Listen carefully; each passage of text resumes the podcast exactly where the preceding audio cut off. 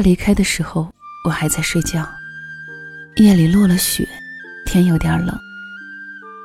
我蜷缩在被子里，是那种渴望被拥抱的姿态。锁被轻轻打开，他推门进来，走得很小心，尽量不发出任何声音。但是我猜，他不是怕惊扰我。在这样的情形下，如果四目相对，连我自己都会觉得很尴尬。毕竟我们刚刚才吵过架。他说他想去上海拼搏两年，趁现在还年轻。我不依，两年的变数太大，我不确定我们有足够的坚持。可是我找不出一个理由来说服他，只能无理取闹。他说：“这个社会很现实，没有经济基础，寸步难行。摆在眼前的要买车买房，你也不希望自己嫁给一个穷光蛋吧？”我嘴巴张得很大，却发现无力辩驳。他趴在我床头看了我许久，俯身在我额头上轻轻印了一吻。然后把一串钥匙放到我枕边，转身离开了。我躲在窗帘后面，掀起一角，在晨光熹微中看着他的背影渐行渐远。我握着手里的钥匙，眼泪止不住的流了下来。如果就这样走散了，我们连再见都没有说，这真让人难过。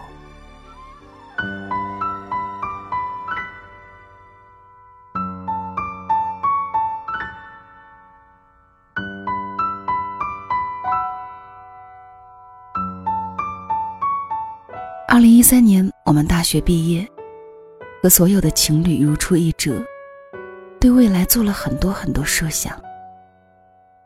他说：“你喜欢有海的城市，那我陪你，只要你在，哪里都不错。”于是，我们就来到了大连。应届毕业生薪资普遍不高，但是我们计划着花，生活也还算富足。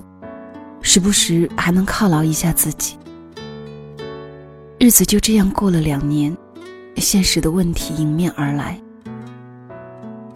我们的恋情曝光之后，我妈妈旁敲侧击地提醒他，男孩子要有一些担当，而他家里人也对我们打算在大连安家颇有微词，觉得女孩子应该随着男孩子才对，所以。我们不得不把目光再放远一些。幸好他是个有责任心的人，肯努力也能吃苦。看他加班累的时候，我也很心疼，便跟他说：“其实也不用那么拼的，只要我们坚信能够走到最后，钱慢慢赚就可以了。”他拉过我的手说：“没事的。”只要能够娶到你，什么都是值得的。我笑了笑，整颗心都是甜的。其实我真的有想过，我父母也不是不通情达理的人。相比于物质，他们更希望我能找一个可以照顾我一生的人，并且我不贪心，遇见他已经是莫大的幸运。有面包又有爱情，自然是好。如果不能，我选择后者。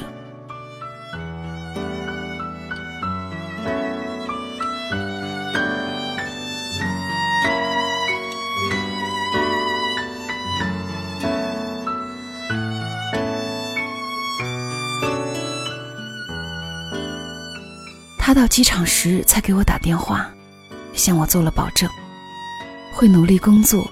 然后回来娶我，我不知道是不舍还是预感不好，突然很想跟他一起走。他说：“理智点儿，你现在工作稳定，一起的话我也会手忙脚乱。再说，我坚信这点考验我们都经受得住，既然如此，我也没什么好说的。一直以来，他都是有计划、肯吃苦的人。我也只好选择相信他，相信自己。就这样，我们开始了漫长的异地恋。实际上，在分开后的第四个月就出现了问题，这远比我想象中来的要早要快。他说：“能不能别那么任性？我在忙啊，每天都工作到很晚，哪有那么多时间说话？”我不知道他能够忙到什么程度，但是我知道，居然不会连十分、二十分钟的电话时间也没有。更加郁闷的是，他不与我吵架。他觉得吵架需要花费更多的时间和精力。你看，这么务实的一个人，连苛责他都不忍心。所以，我们冷战。似乎有人说过，爱情的燃烧总是很短暂。我们都靠灰烬活着。我坚信。爱情是个不折不扣的动词。既然它流动，它就会流走；如果它盛开，它就会凋零。就这样过了九个月，我们不争、不吵、不闹，不是没有力气，只是觉得无聊了。没有一份感情可以经得住这样的消耗。但是毕竟在一起四年。基础还在，谁都没有提出分手。我依旧很爱他，想要和他白头到老，相守一生。但是，我也做好了随时离开他的准备。痴情而不纠缠。他的奋斗在一年半以后取得了成绩，从一个小职员做到了经理助理。他跟我说时，我们彼此都没有太多的喜悦。他有能力，我早就知道他会成功。唯一有一点遗憾的是，我一直以为他的努力是为了我，为了我们的将来。现在看来，只是我的一厢情愿。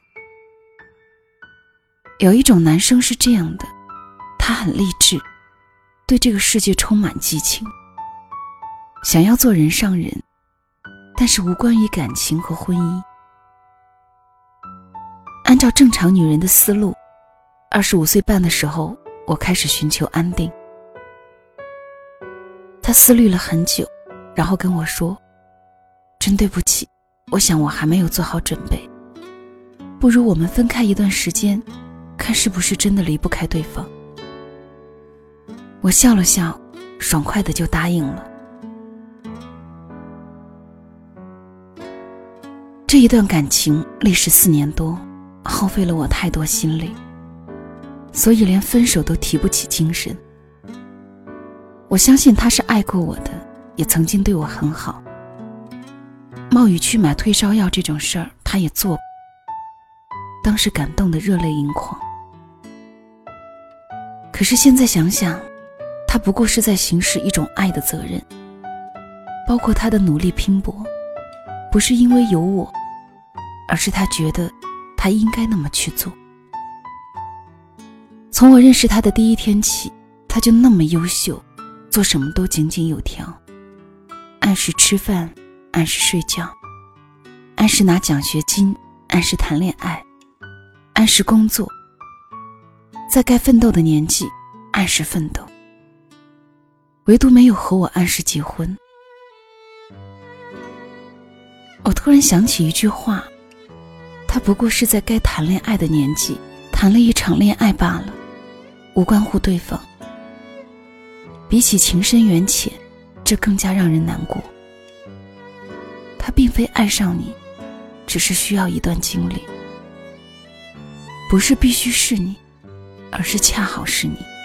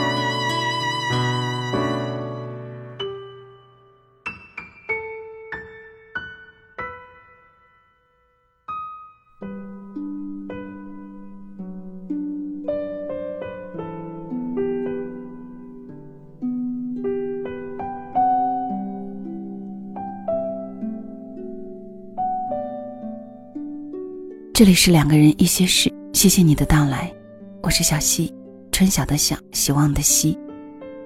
这个故事叫做《他并非爱上你，只是需要一段经历》。作者是夏志良，简述作者，一个会讲故事的男同学，著有《一生只够爱一人》等书。更多作者的详情，也可以关注作者的微博夏志良同学。夏天的夏，知道的知。凉爽的凉。小溪更多的节目也可以订阅专辑《两个人一些事》，或者呢搜索我的公众号“两个人一些事”的全拼，听小溪在某个夜里给你说晚安。这几天，我总会在很深的夜里抽空来回复一些留言。这些留言里的苦闷，有些深深的刺痛了我。恰巧昨夜半夜醒来。凌晨三点睡意全无，看了一部电影，名字叫《我是女王》。电影的情节和留言中你们的故事，让我的后半夜越加的清醒。很多的时候，我们会让自己变得卑微，让自己的处境变得尴尬、被动，原因都是因为我们的执念太重，还无法学会放手。你总是会问我，分手了很疼怎么办？怎么办呢？小徐真的希望自己有一种很神奇的力量，或者我有一种灵丹妙药，让你吃上之后就可以不再心疼。我想，恐怕世界上也没有什么良药能够让我们吃了就不痛了。虽然从我的内心里，我希望你是平顺的。希望你能够顺利的恋爱、结婚，幸福一生。可是这却不是人生。我们总是要疼痛的，也必须疼过这一阵儿，才会逐渐的好起来。就是再疼，都要忍过这段时间，才能够醒悟，也才会成长。我希望你，当然我也相信你，终会坚毅的告诉我。你终于懂得了如何放手，明白了这个世界上最重要的事，不是迎合一个委屈自己的结果，而是让自己更加快乐。好了，今天的节目就跟你分享到这里吧，谢谢你的收听，晚安了。